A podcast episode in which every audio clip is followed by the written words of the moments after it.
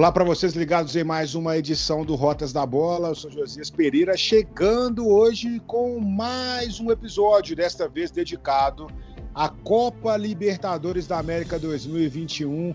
Vamos falar do nosso futebol sul-americano, que realmente chega com a principal competição de clubes, que mais uma vez aí promete movimentar o continente, tendo em vista também a situação pandêmica, todos os problemas que temos enfrentado também devido à pandemia do novo coronavírus, que deve ter mais influência também nesta competição, assim como foi no ano passado. Inclusive, né, com vitórias aí já temos dois brasileiros em sequência conquistando aí o campeonato mais importante do continente. Né? Tivemos o Palmeiras no ano passado, ou melhor, né, na última temporada, vencendo a equipe do Santos na grande decisão.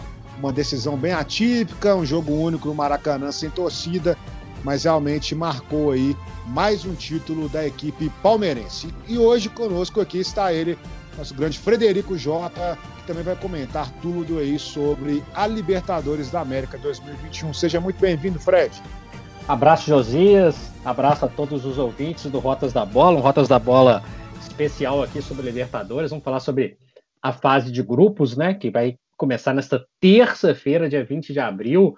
Vamos passar para vocês aqui os grupos e dar os pitacos, né, Josias? Faz parte nossa aqui dar aqueles pitacos, analisar um pouquinho grupo a grupo e lembrando que nessa temporada, além, claro, da Libertadores, a gente tem a Sul-Americana em formato de grupo e só classifica o primeiro de cada grupo na Sul-Americana, só para já situar o cenário para todo mundo que acompanha aqui o Rotas da Bola. E aí, os terceiros colocados de, dos grupos dessa fase da Libertadores vão se juntar lá aos oito classificados da fase de grupos, lá da oito classificados, um por grupo lá da Sul-Americana, e aí entra em mata-mata, competição a, a, a Sul-Americana também com um formato novo nesse ano, o que não muda o formato da Libertadores. Nós vamos falar agora para vocês, grupo a grupo, e dá alguns palpites, classificam-se dois, o terceiro vai para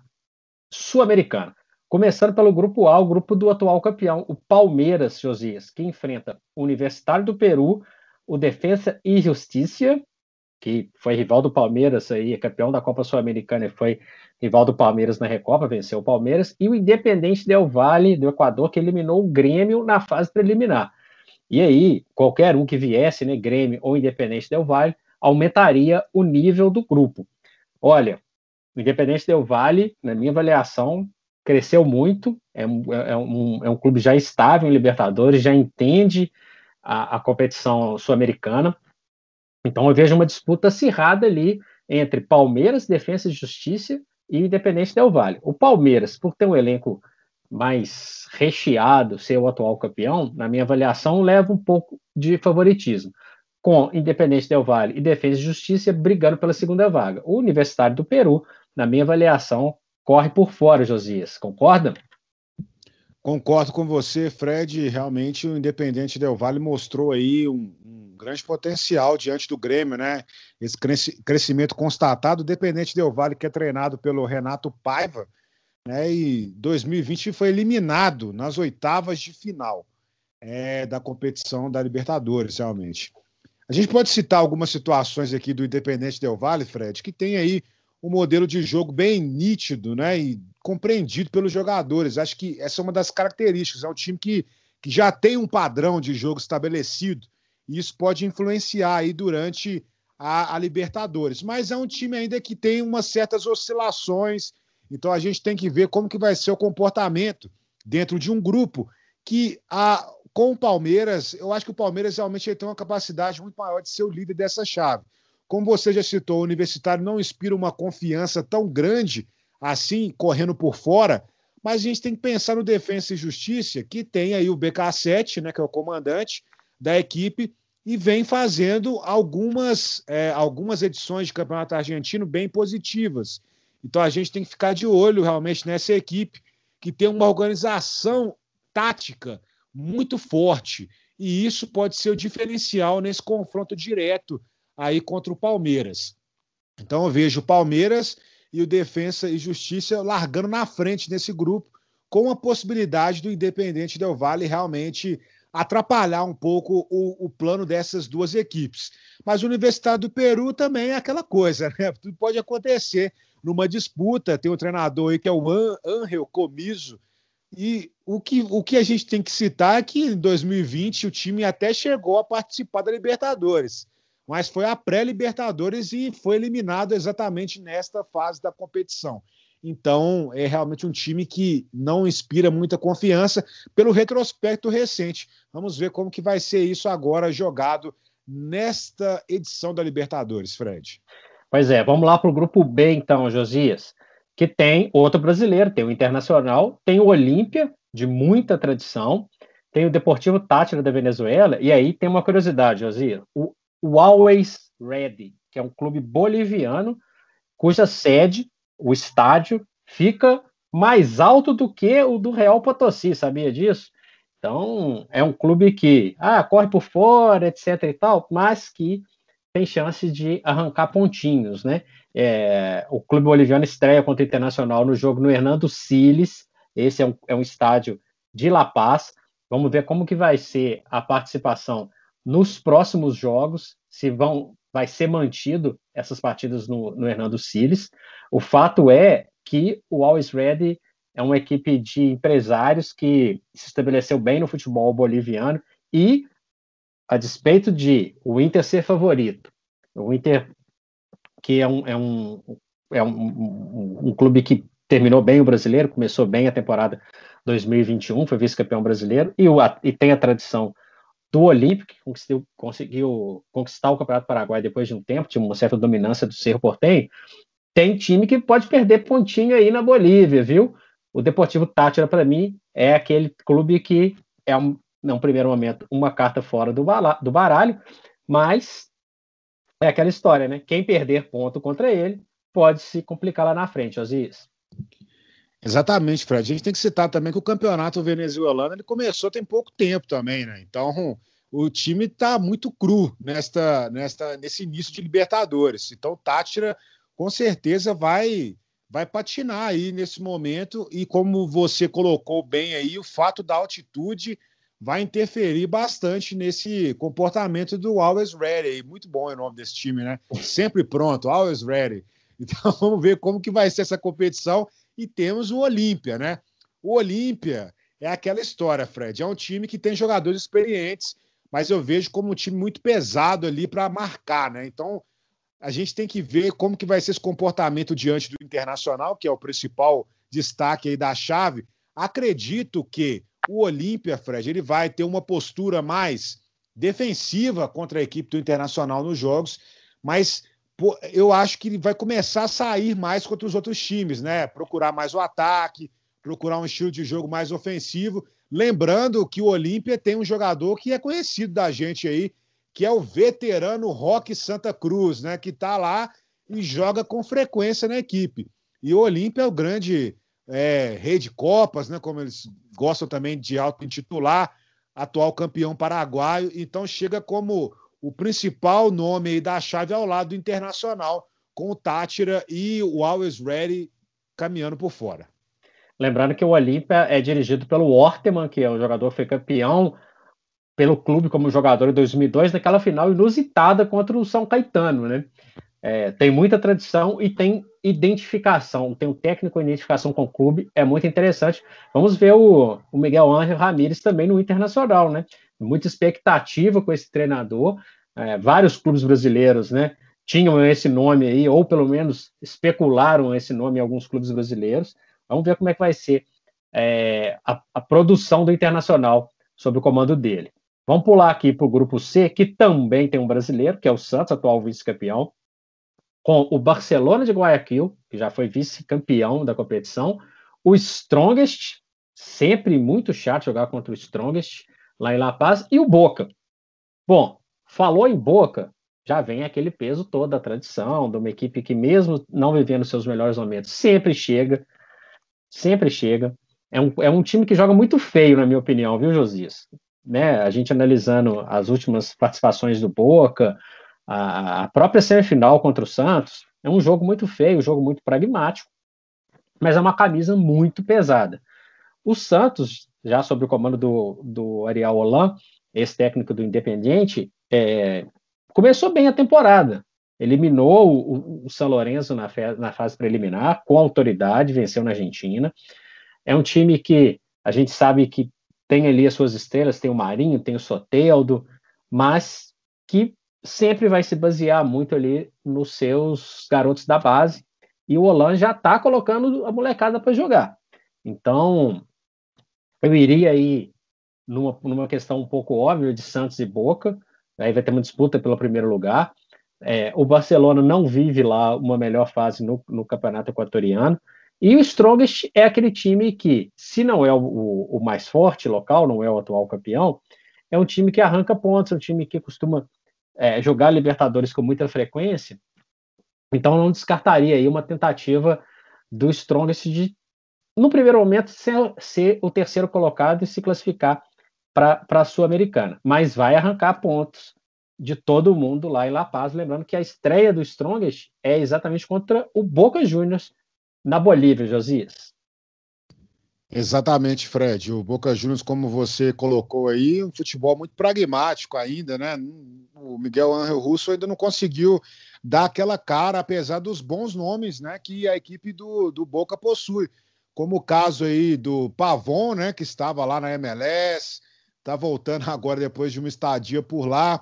Tem alguns jovens jogadores, o Medina aí é um exemplo disso também, que pode ser um jogador bem utilizado e vem crescendo no campeonato argentino então a gente tem que ver como que vai ser esse comportamento do Boca. Mas é aquela história, né? O Boca é sempre um pouco irregular em algumas competições aí que disputa antes da Libertadores, mas acaba que o espírito da Libertadores, né, parece que encarna-se no Boca e o Boca consegue a classificação, consegue fazer bons jogos, né? Vai pegar um Strongest, como você disse aí, no início da, dessa jornada. Mas é um time melhor que o Strongest, né? Tem jogadores melhores capacitados para isso. E o Barcelona de Guayaquil tem um jogador, talvez, em especial que a gente pode colocar, que é o Damian Dias, né? Que é o camisa 10, principal nome aí do Barcelona de Guayaquil. Mas é um time também um pouco limitado aí nas suas funções. Então eu acho que realmente vai ficar aí entre o Boca Juniors e o Santos, eu, eu, vejo o Santos com muito bons olhos, o Fred. Eu acho que, que é até curioso, a gente estava conversando esses dias com algum, eu estava conversando esses dias com alguns amigos, né? Que o Santos ele não tem muito medo de lançar jovens jogadores, né? Parece que pelo fato de ser um time também que já tem esse histórico, né? De ter essa, essa ligação com a base. Esses dias mesmo o, o, o Santos estava jogando com inúmeros jogadores da base, estava perdendo e tal mas a torcida é, entendia, compreendia realmente que era o momento de testar os jogadores, de rodar os jogadores. No próprio brasileiro do ano passado, né? O Santos investiu muito em, em colocar jogadores da base para atuar, e a gente não viu uma cobrança da torcida por resultados, porque eles entendem também essa questão do, do clube formador. Agora vai, por exemplo, num Atlético, vai num Cruzeiro, coloca os meninos para jogarem, já começa aquele aquele burburinho, ah, o time não está jogando nada, esse menino não vale nada. Então é muito diferente a cultura, né? Por isso que o Santos tem sempre aí grandes jogadores revelados e o ano passado, na última temporada chegou de forma bem consistente a uma final de Libertadores, lembrando que o Santos vinha de salários atrasados, de problema de diretores, problema de presidência, de conselho, e mesmo assim o Santos conseguiu chegar à final da Libertadores. Pois é, concordo com você. Eles, é, eles sempre tiveram muita coragem para colocar os meninos. E claro, né? A gente sabe que é, a base não funciona. Você colocou lá e vai, e vai todo mundo vai, vai brilhar, né? A, a, a, questão é o seguinte: se colocar 10 e 3 ou 4 renderem, já é uma maravilha, né? Então eles têm uma liberdade, têm um trabalho efetivo de categorias de base, mas muito também passa pela utilização desses jogadores no profissional. Vamos para o grupo D? Mais um brasileiro aí, é, e se pegou um rabo de foguete, viu? Fluminense, Júnior Barranquilha, da, da, da Colômbia, assim como Independente Santa Fé, e o River Plate. Ah, vai ter gente, ah, o River Plate está mais fraco, perdeu o Nath, etc. É, mas vou contar uma coisa para vocês. Além de manter o Marcelo Gadiardo, o River Plate contratou, contratou jogadores rodados, jogadores experientes, jogadores que chegam para resolver a situação. Então é um, é um não vou nem ficar falando de tradição do River, do, do estilo de jogo do Gadiato, que, né, é, para mim, é o melhor técnico da América do Sul há muito tempo. O River vem reforçado para essa Libertadores. Foram sete contratações do River Plate, sete. Então, um time que já era bom ficou ainda melhor e já começa a render já internamente no Campeonato Argentino. O Fluminense, para mim, é a grande surpresa positiva do Campeonato Brasileiro, que chegou é, ao quinto lugar, disputou o G4 até, a, até o final.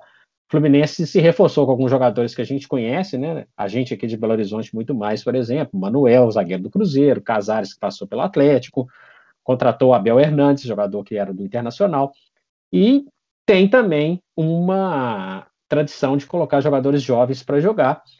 É um clube que, na minha opinião, não vai disputar o título da Libertadores, mas pode fazer um papel interessante. A questão é que esse grupo é muito equilibrado, Josias. Então eu não vejo uma coisa tão tranquila assim para o Fluminense. Uma vaga do River Plate, pronto. Isso aí acho que não tem muito o que discutir.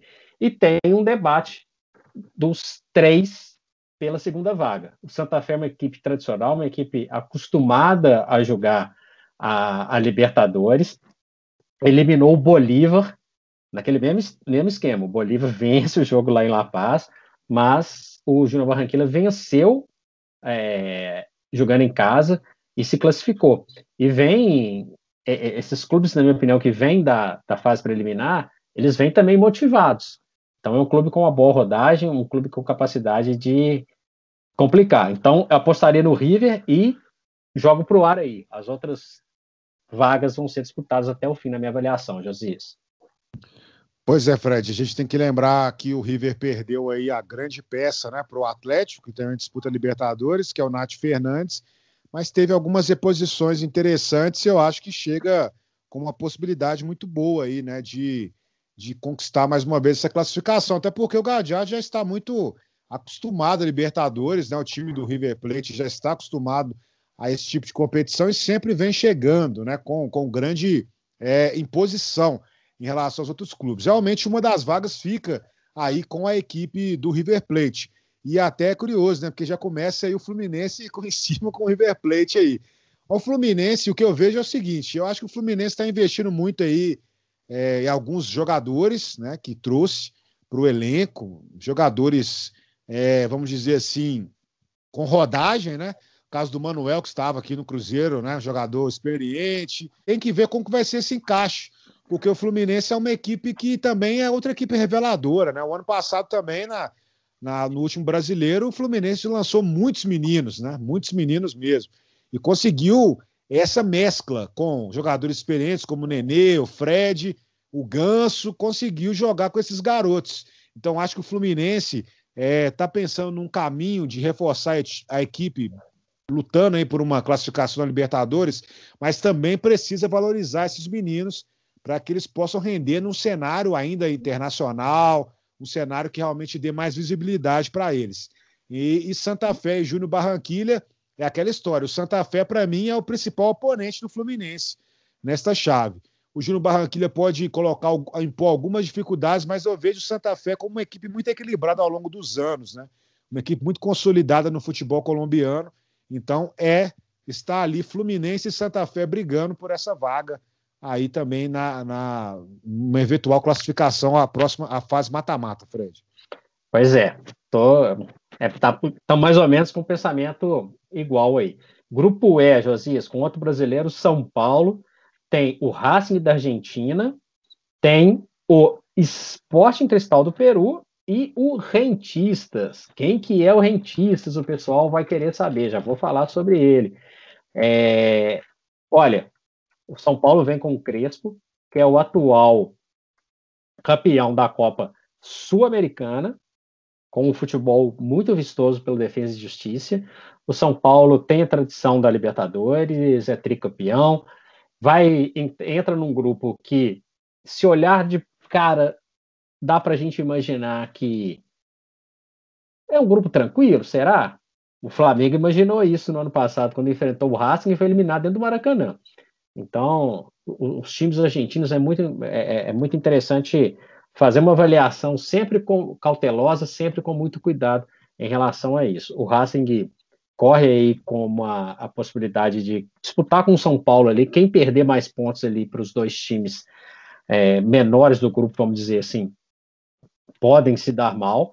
Eu acredito que o Rentistas, que vou explicar para vocês quem é aqui, que é um clube do Uruguai, é um clube de Montevidéu, que conquistou um dos campeonatos conquist, né, o, o, Campeonato Uruguai tem o Apertura e o Clausura, venceu o, o, o, Apertura e depois perdeu alguns jogadores no processo, é, que é natural, né, um clube menor vence uma, uma competição, os grandes vão lá e, e retiram alguns jogadores, o que coloca o Rentistas um pouco fora da, da disputa pela, pela, pelas vagas, mas o Sporting Cristal é um clube que já foi finalista de Libertadores, mas que vem de uma, de uma produção recente melhor.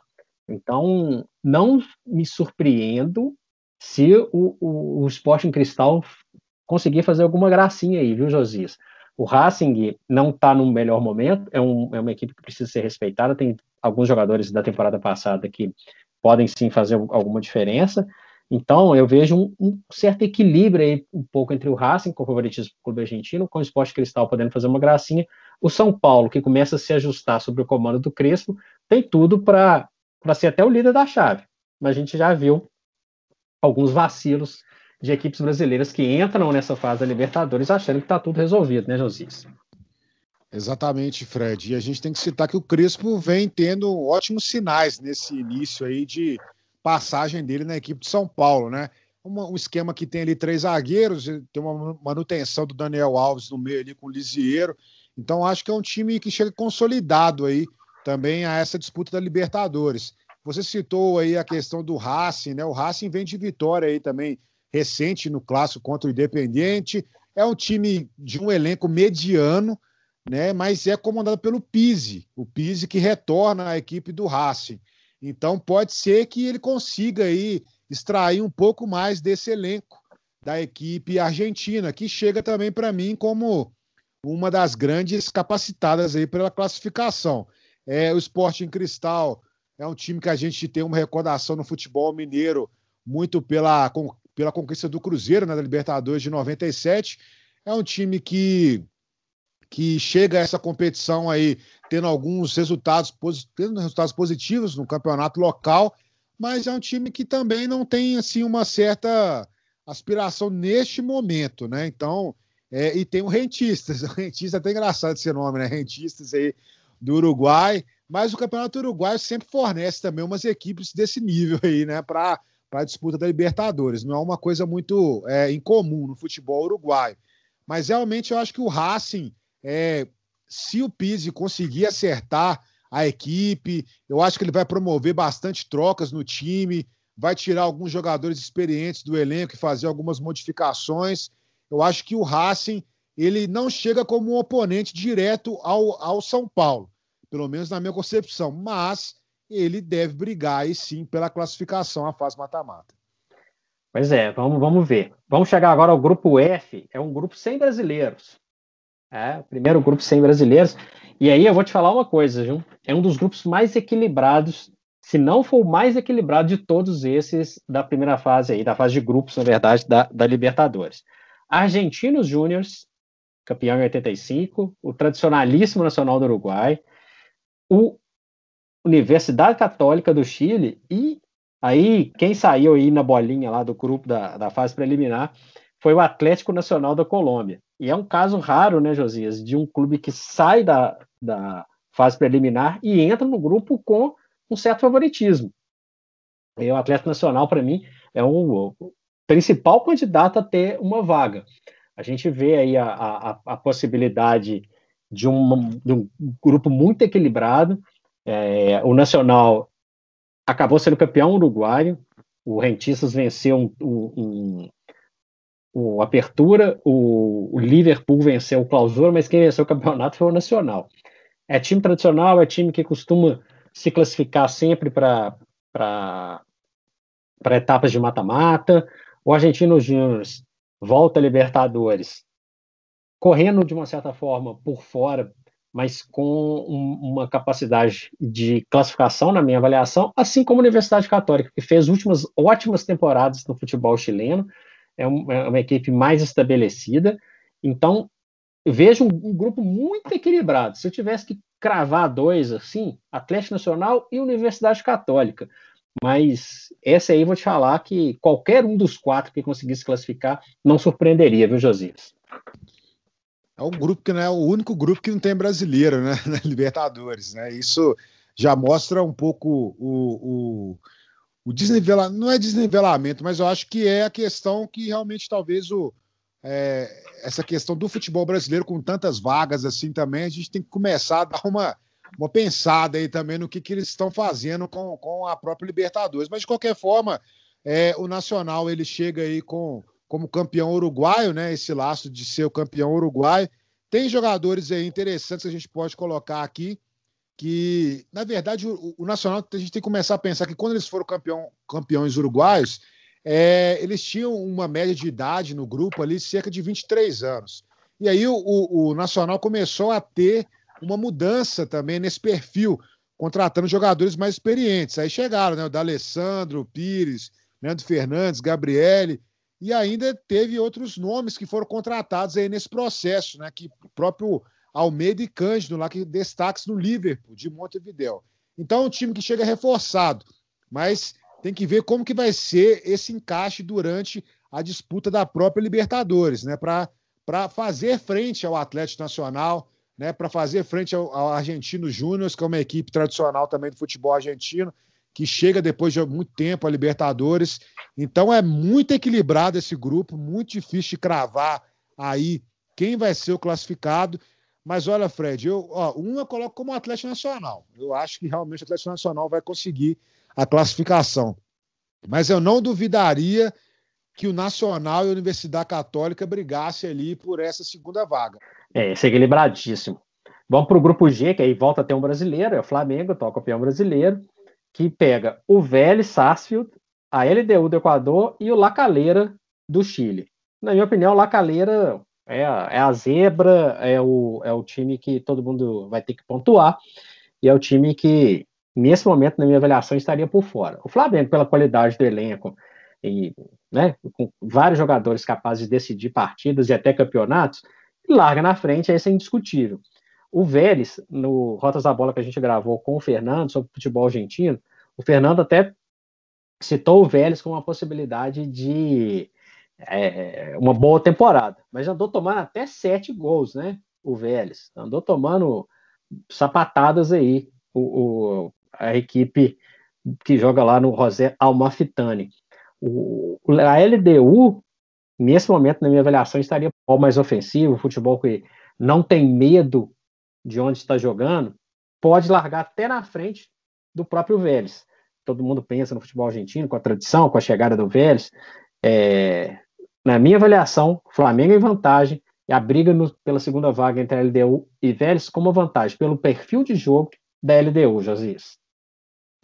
Realmente é um grupo que o Flamengo desponta e o Vélez, né, chega com alguns ex-jogadores ex aí que passaram no futebol brasileiro, né? É, o caso do Mancoejo, o caso do Centurion, são jogadores aí conhecidos do público brasileiro, mas o time do Vélez Sarsfield é um time que não tem uma identidade ainda, viu, Fred? Até o nosso companheiro aí, é, Fernando Martins e Miguel, falou bem aí sobre as, as situações que envolvem o time, mas é um time que não tem uma identidade ainda formada, então pode ser que construa isso ao longo da Libertadores, mas ainda vejo como um time que depende de vários pontos para serem ajustados para essa competição. O Lacaleira, a gente tem que lembrar que o Lacaleira é um time surpresa no futebol chileno, né?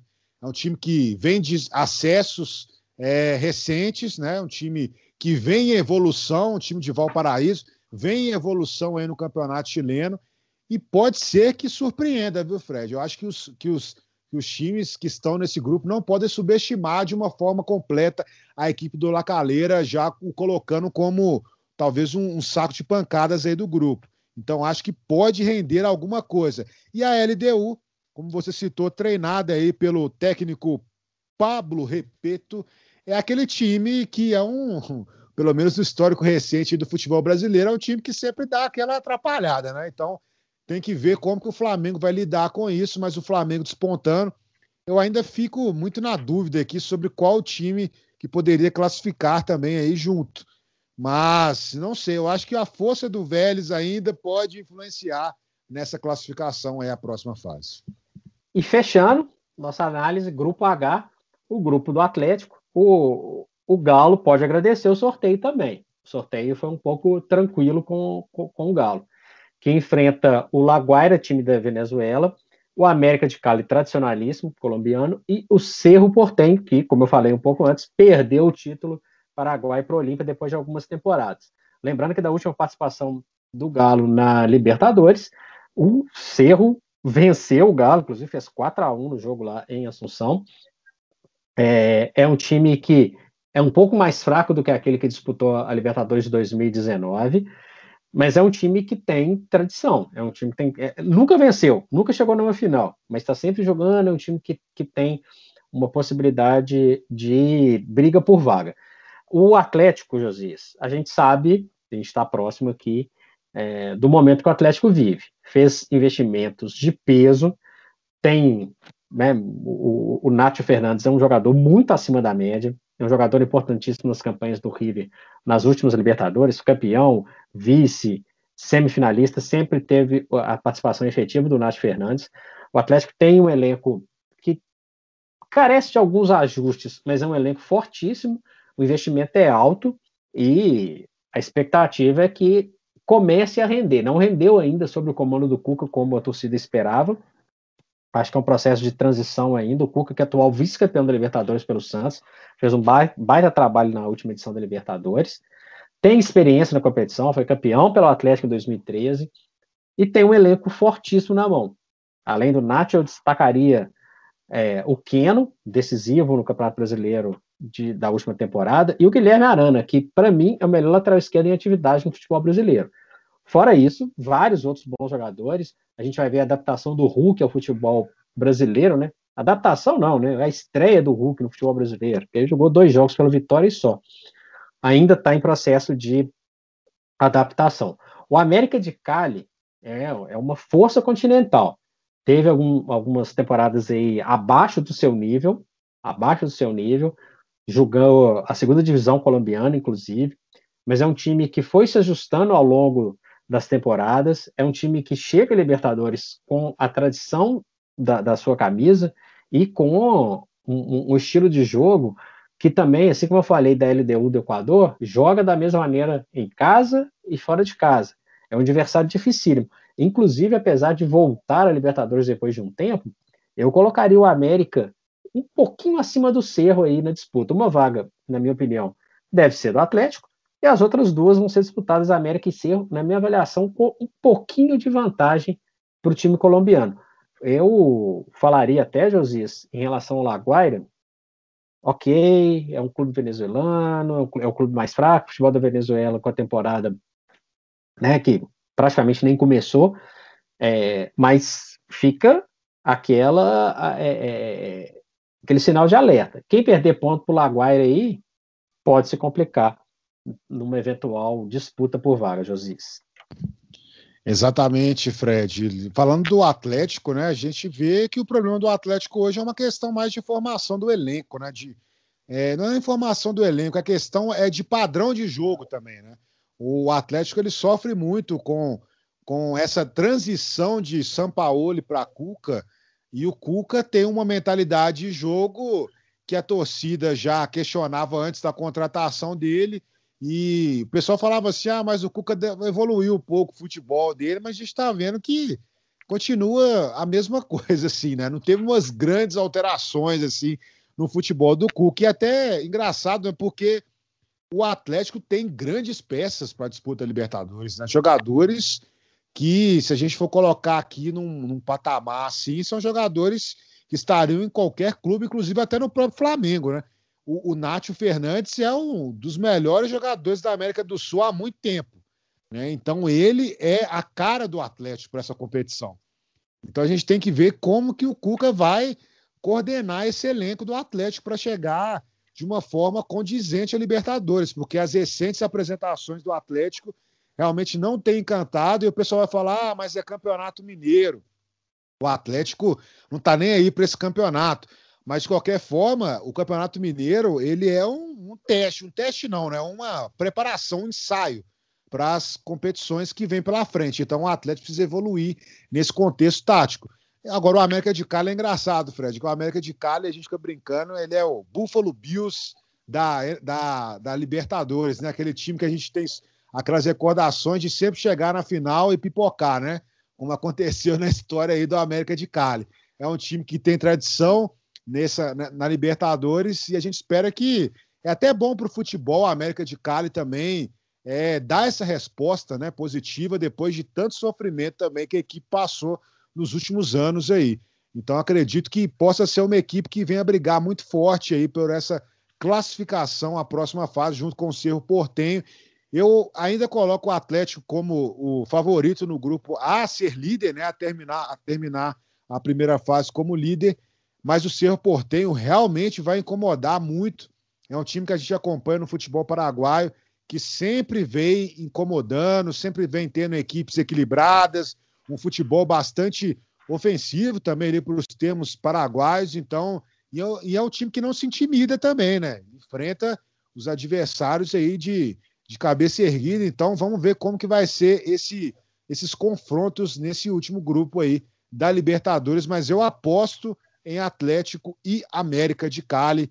E o Ser Portem vai ficar nessa briga, mas eu acho que o América de Cali vai passar ainda, Fred. Pois é, José. Passamos aí para os nossos ouvintes, grupo a grupo, o que, que a gente pensa, como que vai ser essa Libertadores. Repetindo, os dois primeiros se classificam. O terceiro vai disputar a Copa Sul-Americana, que nesta edição passa a ter a fase de grupos também. E ao contrário da Libertadores, só se classifica o campeão de cada grupo da Sul-Americana. Aí, a, a, fase de mata-mata da Sul-Americana vai ter, de um lado do pote, o campeão do grupo, do outro lado do pote, os terceiros colocados da Libertadores da fase de grupos. Né? Passando rapidamente, só para lembrar aqui, os grupos da Sul-Americana, é, grupo A, 12 de outubro, outubro do Paraguai, o Achipato, do Chile, Rosário Central e São Lourenço, ambos da Argentina. No grupo B tem o Bahia, com o Guabirá Independente e o Montevideo City. Montevideo City Torque, que é, faz parte do City Grupo, ligado ao Manchester City. Grupo C tem o Ceará, Jorge Wilstermann, Arsenal de Sarandi e o Bolívar. Desafio para o Ceará aí jogar na altitude. O grupo D do Atlético Paranaense, grupo tranquilo, hein? Atlético Paranaense, Alcas do Equador, Melgar do Peru e Metropolitanos da Venezuela. Grupo A, grupo, A, grupo E, com dois tradicionalistas, Corinthians e Penharol do Uruguai, o River Plate do Paraguai e o Esporte Huancayo do Peru. Grupo F, tem o Atlético Goianiense, que vai enfrentar um outro rubro-negro aí, aí, que é o News Old Boys. Tem o Libertar do Paraguai e o Palestino do Chile. O Atlético Goianiense pegou um rabo de foguete aí.